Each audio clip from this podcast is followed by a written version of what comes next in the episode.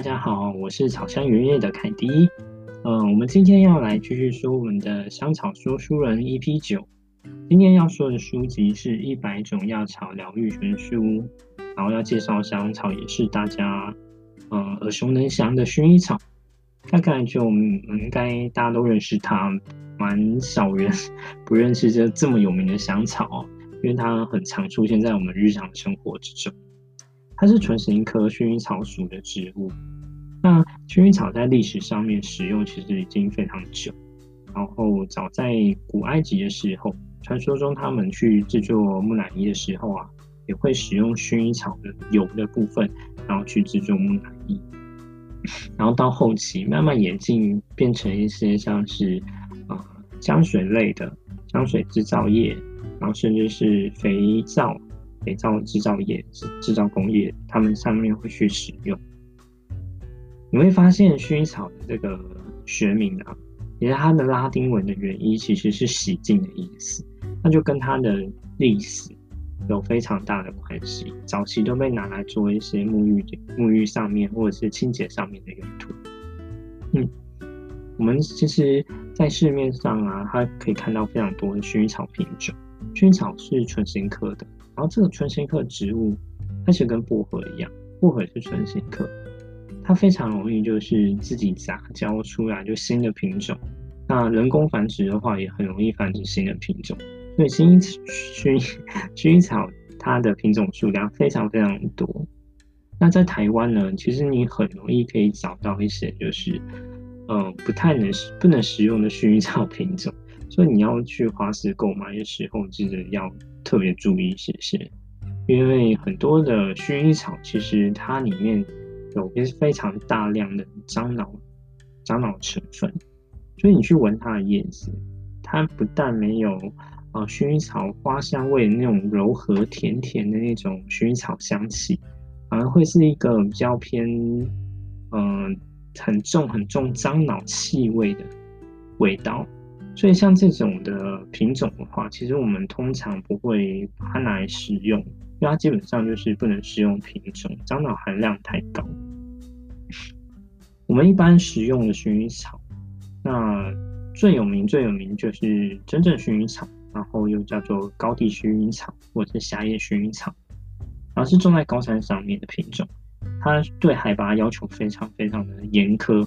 所以它只有在高山上面那种比较寒冷一点点的气候，它会活活下来，活得比较好。那它也算是所有薰衣草品种里面，呃，品质最好的品种。那当然还有很多很多品种，那还有些宽叶品种或是醒目醒目品种薰衣草。宽叶品种薰衣草跟醒目品种薰衣草，其实樟脑含量都会比较高一点点。那就是因人而异。醒目薰衣草的话，它是狭叶薰衣草，就是我们刚才说的，呃，真正薰衣草跟宽叶的品种去杂交出来的一个新品种。那因为像这种呃宽叶宽叶的薰衣草，对于低海拔的可以种在低海拔，对于海拔的要求没有那么高，所以它通常可以产量比较大，然后算是呃。比较便宜的薰衣草品种，所以它常常会被拿来加工制成，就是一些清洁用品或是工业上面使用，做成一些周边的周边的一些商品，比较不是拿来食用品种。那醒目薰衣草呢？它算是呃宽叶薰衣草跟真正薰衣草狭叶交配出来的。那它的樟脑含量嗯比宽叶少一点点，但我自己觉得它其实。还是带有比较重一点点的樟脑气味。嗯，那你在挑选到这种樟脑气味比较浓郁的薰衣草的时候，其实它不但没办法让你可能帮助睡眠，它反而会有一点点让你提提振你的精神。虽然它都可以安定你的神经，但是因为樟脑含量太高的话，这种木质气味太高，你反而会觉得有一点点。呃，精神会有一点点亢奋这样子。那真正薰衣草，因为呃它的樟脑含量没那么高，大部分的一些花香气比较柔和一点点。你闻到它的香味的时候，你就会觉得哇，它真的是很柔和的花香气，所以它对于帮助睡眠的的效果就非常非常好。大家在选用香草的时候，呃，选用香草精油的时候，也要特别注意一下下。其实它有分很多很多不同的品种。那如果你对于薰衣草的很有兴趣的话，嗯，有几个台湾有几个不能试的薰衣草，就是很容易找到。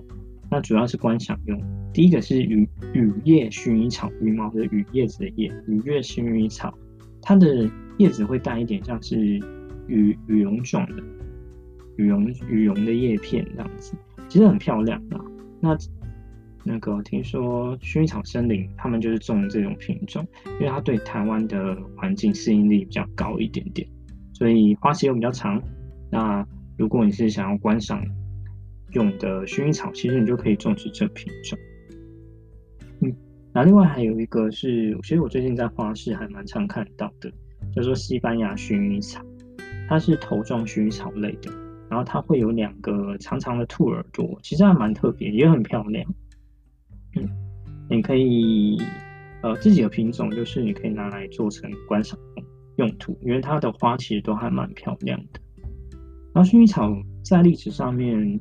其实被使用的非常非常悠久，所以它当然会有一些传说用的魔法用途，就像是嗯，中国人自己会有一些呃迷信，嗯，小迷信嘛，也不是，就是传说用的一些呃用途，比如说，好，我跟你说啊、黑狗血可以最常听到的那种电影面，就说黑狗血可以。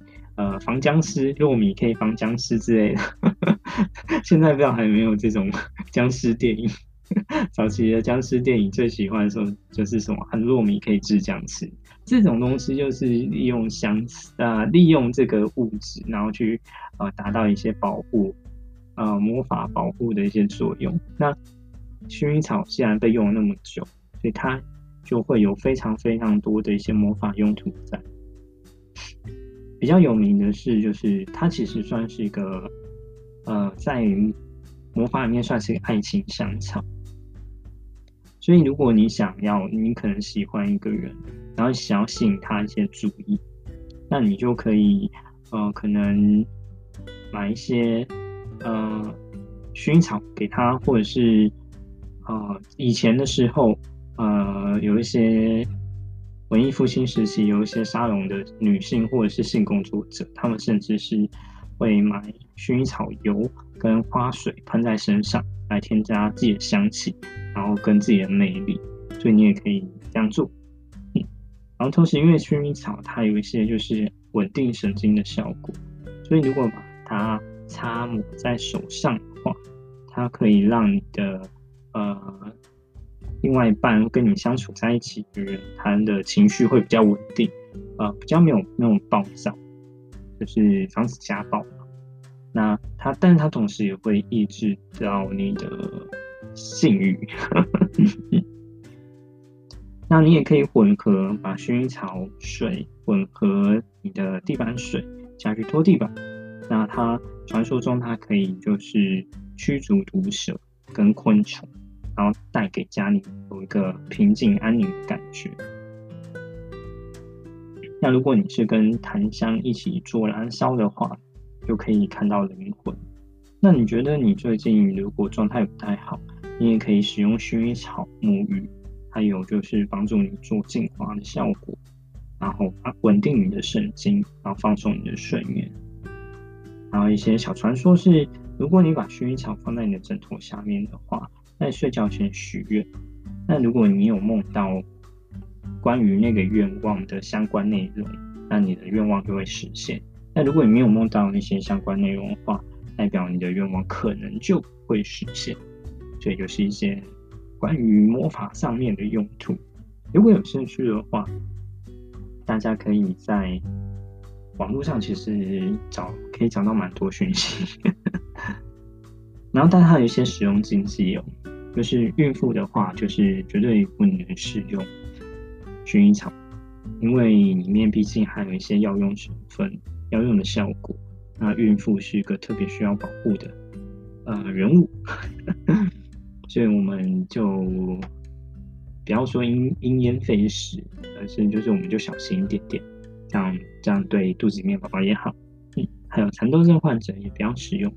那如果你真的是孕妇或者是蚕豆症患者，那你不小心吃到一点点薰衣草，其实也不用太过担心，因为其实你真的要达到对你身体有影响的量的话，其实通常需要一定的剂量才会达到那个呃对你身体产生影响的一些效果在。那如果真的不小心吃到的话，你就嗯看看你身体有没有出现什么状况。如果没有吃太多，通常身体是不会有什么太大的问题。但就小心，还是我们还是要小心避免这些食物。那今天就谢谢大家，薰衣草先介绍到这边。那下次再跟大家介绍不同的香草。好，谢谢大家，晚安。